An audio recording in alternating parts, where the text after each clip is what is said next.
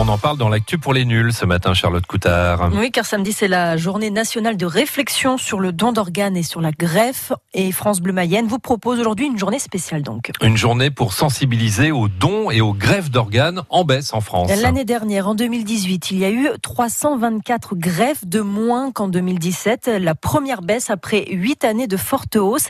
Près de 5800 greffes ont été réalisées en France en 2018 contre un peu plus de 6100 en 2017 principalement des greffes de foie, de rein, de cœur et de poumons. Alors Charlotte, à quoi est due cette baisse du nombre de greffes? Alors selon l'instance chargée de superviser les prélèvements et les transplantations, la principale raison c'est la baisse du nombre de décès liés aux accidents vasculaires cérébraux, donc des donneurs en état de mort cérébrale, ce qui est plutôt une bonne nouvelle. Hein. mais du coup ça fait moins de donneurs, de donneurs potentiels euh, également.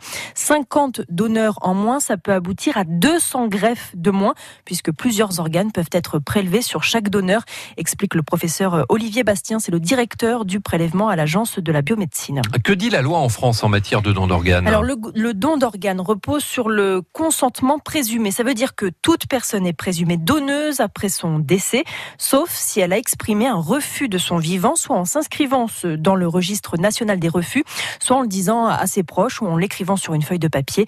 Euh, les médecins consultent donc la famille pour vérifier que le défunt n'était pas opposé au don avant d'envisager tout prélèvement. Le don est gratuit et anonyme, sauf pour les dons entre vivants qui ne peuvent être réalisés qu'entre proches. Le don d'organes est possible à tout âge. Pour un enfant décédé, on demande bien sûr aux parents. Le taux de refus est d'environ 30% en recul de 3% l'an dernier. Mais une personne sur trois en France environ refuse encore de donner ses organes. Mais on peut donner aussi un organe de son vivant. Oui, pas n'importe lequel, bien sûr. Hein. Si on donne son cœur à quelqu'un, Philippe, c'est une image, hein, c'est pas en vrai. Mais on peut donner une partie de son foie, un rein et continuer à vivre. Euh, le nombre de dons de reins du vivant a été multiplié par 3 depuis 2005. Les greffes depuis un donneur vivant ne représentent que 10% des greffes.